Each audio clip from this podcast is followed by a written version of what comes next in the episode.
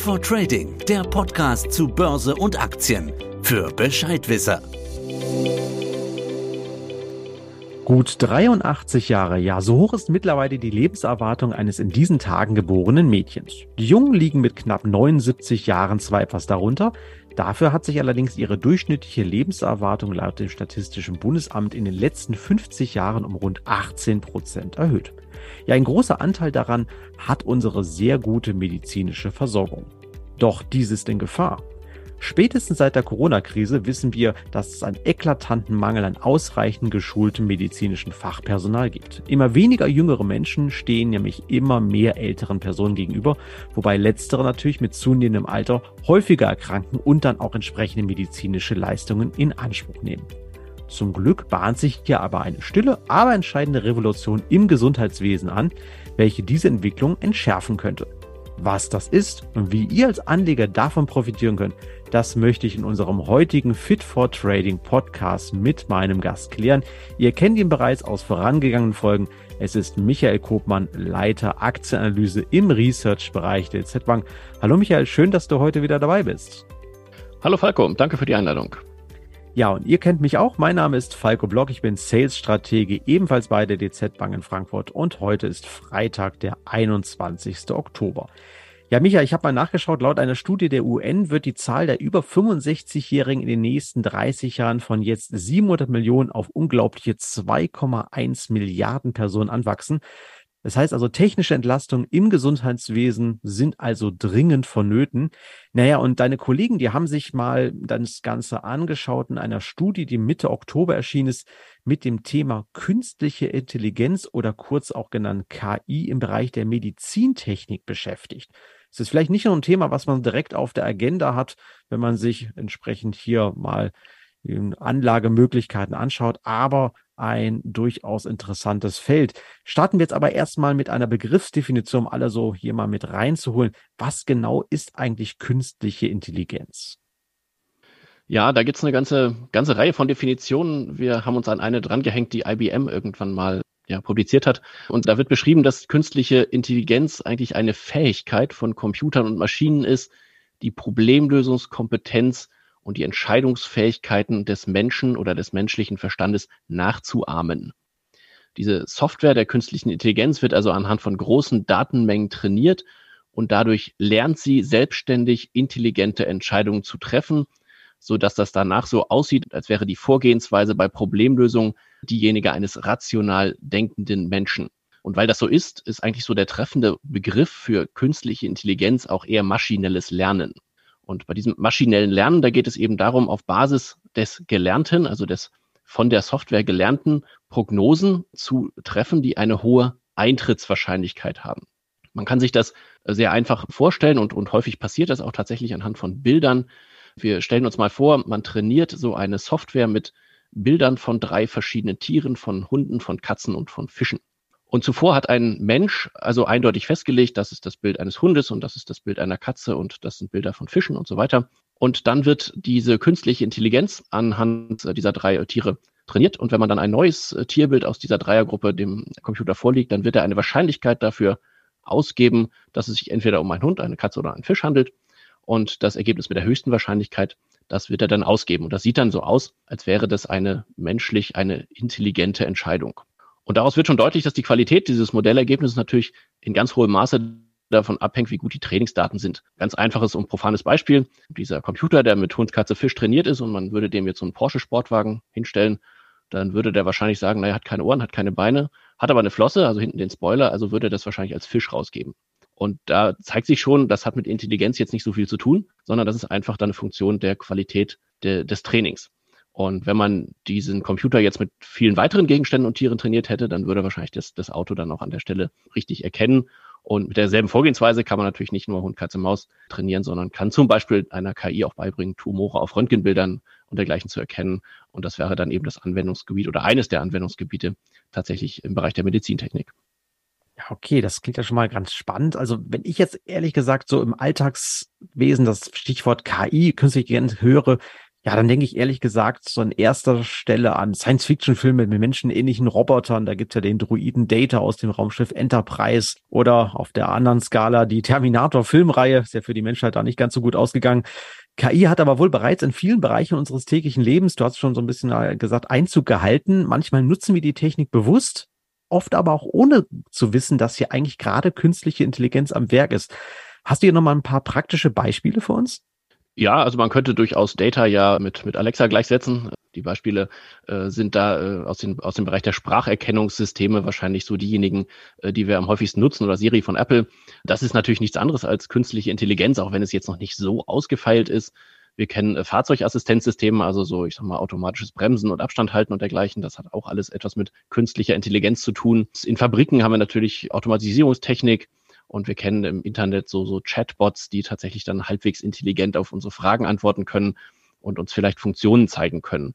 Und ja, wahrscheinlich auch in der aller einfachsten Form, wenn ich bei Amazon einkaufen gehe, dann habe ich im unteren Bereich der Seite ja meistens so etwas Kunden, die dies gekauft haben, haben auch das gekauft. Das ist letzten Endes auch KI oder künstliche Intelligenz, auch wenn es jetzt in den einigen Fällen nicht so richtig extrem intelligent wirkt. Aber im Grunde ist auch das künstliche Intelligenz. Okay, also wir sehen, wie nahezu alltäglich und mehr oder weniger bewusst wir diese KI-Systeme bereits nutzen oder sie uns vorgesetzt werden. Wie muss ich mir denn jetzt diesen Bereich Einsatz von KI im Bereich Medizin vorstellen? Du hast schon mal vorhin was mit Röntgenbildern und so weiter gesagt. Aber jetzt frage ich mal so ganz erlaubt, gibt es da demnächst vielleicht auch irgendeine App, der sage, ich habe Probleme, hier und da tut's weh und dann verschreibt die mir ein Medikament? Gibt es auch sowas demnächst vielleicht? Ja, das ist vorstellbar. Es kommt immer so ein bisschen darauf an, wo. Ich könnte mir vorstellen, dass das in, sagen wir mal, sehr ländlichen Gegenden oder irgendwo in Afrika durchaus höhere Zustimmung findet als jetzt vielleicht hier bei uns in Frankfurt. Grundsätzlich kann man sagen, im Gesundheitswesen werden tagtäglich riesige Datenmengen erzeugt. Das ist erstmal gut, denn man braucht große Datenmengen, um künstliche Intelligenzen auch zu trainieren. Das geht von Monitoring-Daten, wie ähm, dass man von Patienten Blutdruck, Pulsfrequenz und dergleichen misst, das können Labordiagnostikdaten sein, Blutuntersuchungen. Das können Bilddaten sein aus Röntgengeräten, MRTs, CTs und so weiter.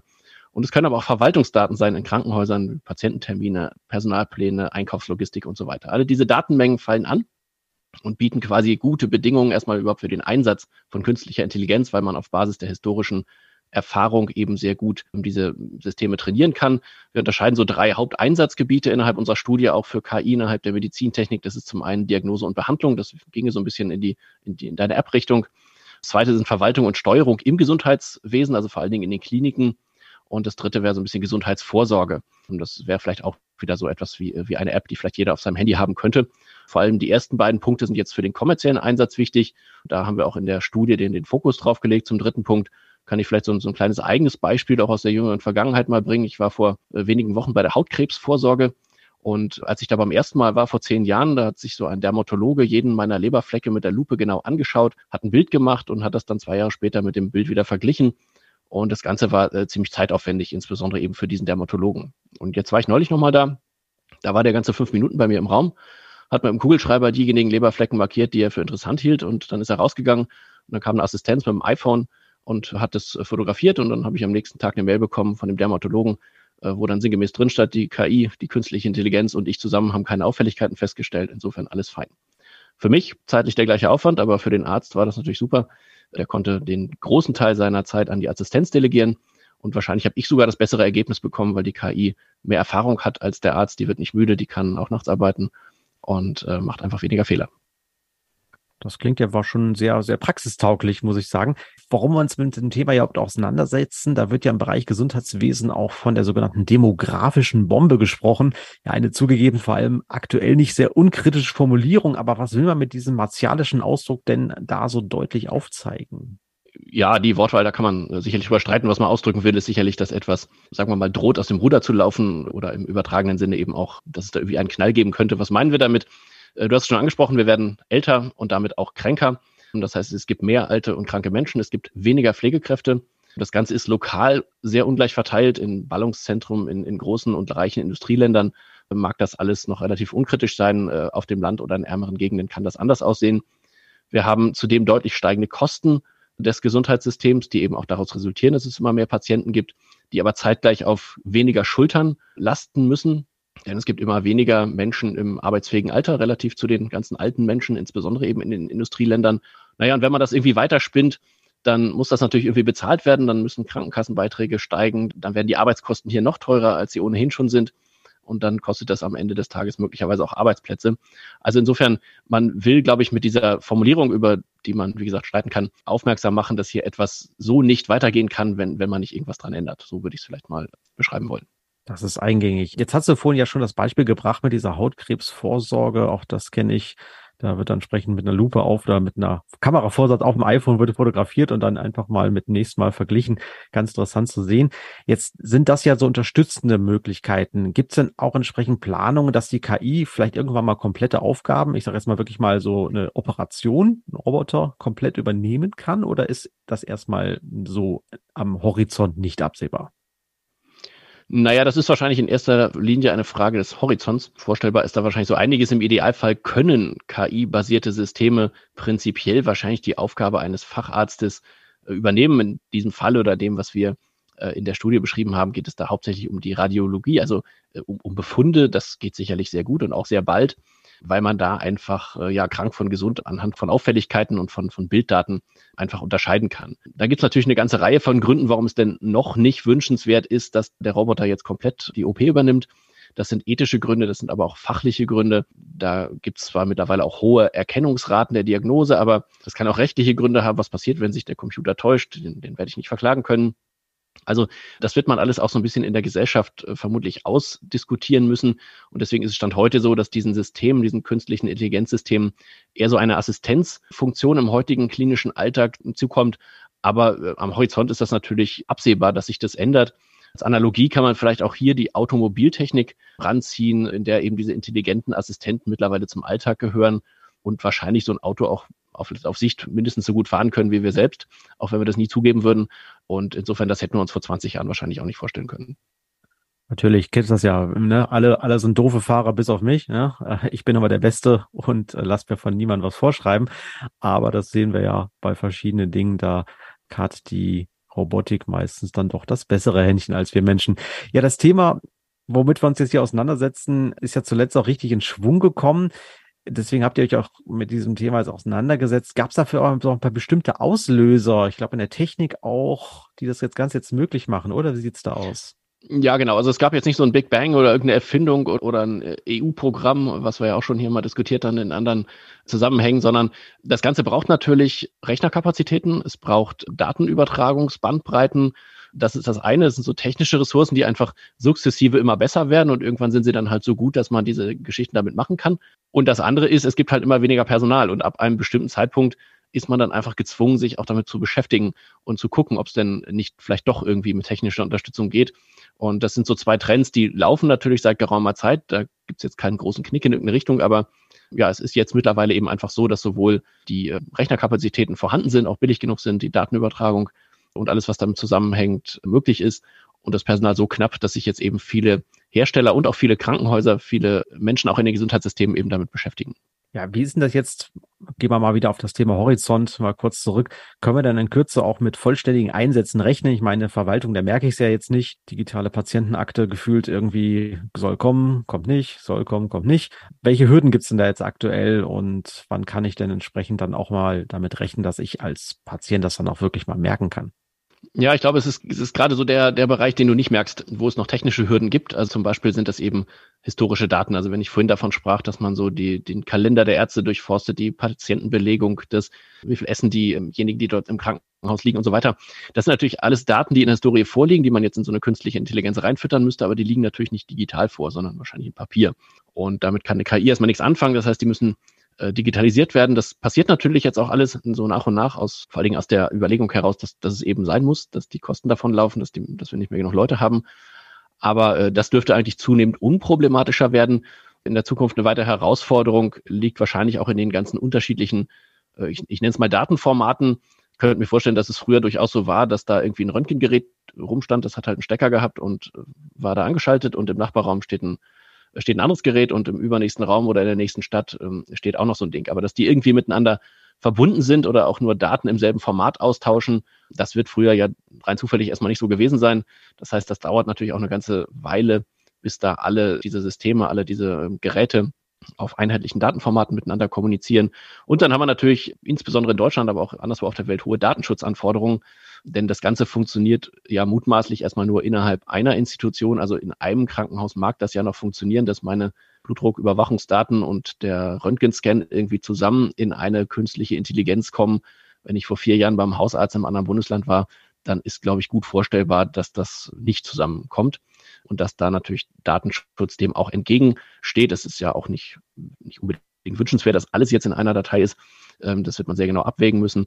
Aber das ist sicherlich etwas, was gegen einen flächendeckenden und sehr schnellen und sehr breiten Einsatz von künstlicher Intelligenz so im, im alltäglichen Arztkontext spricht. Ja, das ist ja teilweise heute noch so, wenn man sich einen neuen Fahrrad sucht, dann kriegt man einen Arztbrief mit und, und eine Kladde in die Hand und, äh, und läuft ja, dann von genau. A nach B. Das kenne ich dann entsprechend auch oder mit den Röntgenunterlagen. Also äh, echt noch nicht 21. Jahrhundert. Ja, Michael, eure Studie, die spricht ja jetzt davon, dass sich in diesem Sektor ganz enorme Wachstumspotenziale auftun. Klingt es erstmal nach Nische, ist es aber gar nicht. Da kann sich ein sogenannter Milliarden-Dollar-Markt sogar ergeben. Ja, kannst du für unsere Zuhörer das vielleicht mal ein bisschen mehr quantifizieren und natürlich auch erläutern, wo sich denn hier mögliche Anlagechancen ergeben? Ja, also diese, diese KI-basierten äh, Systeme, die können tatsächlich natürlich viel mehr als so ein Arzt. Ne? Die können innerhalb kurzer Zeit riesige Bilddatenmengen auswerten. Die müssen nicht schlafen, die haben keinen Urlaub und so weiter. Also alle diese menschlichen Schwächen, nenne ich sie jetzt mal, könnte man natürlich äh, damit umgehen. Und das heißt, das führt zum einen erstmal zu einer Kostenersparnis und zum anderen wahrscheinlich auch zu besseren und schnelleren äh, Diagnosen. Und äh, es gibt die Agentur Deloitte, äh, die zum Beispiel das jährliche Einsparpotenzial in Europa im europäischen Gesundheitssystem allein bei den bildgebenden Verfahren, also Röntgen und Co., auf durchschnittlich 17,4 Milliarden Euro pro Jahr beziffert. Und zusätzlich sollen fast 40.000 Leben zusätzlich gerettet werden, weil eben bessere und schnellere Diagnosen gestellt werden können. Und Ganz ähnliche Effekte äh, kann man sich natürlich auch in ganz anderen Einsatzgebieten der KI im Bereich Medizintechnik noch vorstellen, in der Steuerung von Krankenhäusern, im effizienteren Einsatz von Personen und dergleichen. Und insgesamt besteht da die Schätzung, dass allein das Gesundheitssystem in Europa etwa 200 Milliarden Euro pro Jahr einsparen könnte. Das sind immerhin 12 Prozent der Gesundheitskosten. Und für den Markt in den USA ist es etwa äh, in gleicher Größenordnung. Da ist die Schätzung bei 270 Milliarden Dollar, was etwa acht Prozent der gesamten Gesundheitskosten sind. Das sind jetzt erstmal Kostenersparnisse, die verdient dann noch niemand, aber das war ja ein Teil dessen, was dringend nötig ist. Und dann gibt es natürlich, wenn so viel Einsparpotenzial besteht, auch die Möglichkeit von Investitionsbudgets. Da gibt es wiederum ein Marktforschungsunternehmen, das nennt sich Markets and Markets. Und das sieht doch enorme Wachstumsmöglichkeiten für diesen heute noch relativ kleinen Markt von KI im Bereich der Gesundheitstechnik. Äh, dieser Markt hat heute eine Größe von etwa 7 Milliarden und soll 2027 bei knapp 70 Milliarden liegen. Das wäre eine Verzehnfachung in etwa und würde einer durchschnittlichen jährlichen Wachstumsrate von ja, 46 Prozent entsprechen. Und daran lässt sich dann als Anleger sicher auch äh, gut teilhaben. Ja, das sind wirklich ordentliche Wachstumszahlen, die muss man woanders sicherlich vergebens suchen. Michael, dann sage ich schon mal vielen Dank für das interessante Gespräch. Ich denke, jetzt haben wir eine ganze Menge an Informationen zu diesem Thema künstliche Intelligenz, täglichen Anwendungsfällen und auch jetzt aktuell sich denn daraus ergebenden Chancen für unseren Gesundheitssektor erfahren. Und ich denke, vielleicht sollte man auch hier mal betonen, es geht ja da nicht nur um Geld, sondern du hast ja auch völlig zu Recht gesagt, wie viele Menschenleben kann ich denn entsprechend ja, retten, wenn ich entsprechend solide und gute Statistiken habe und entsprechend dann entsprechend auch gute Ergebnisse daraus erzielen kann, dass ich einen Tumor schneller erkenne, als es im Endeffekt vielleicht ein einziger Arzt vermögt.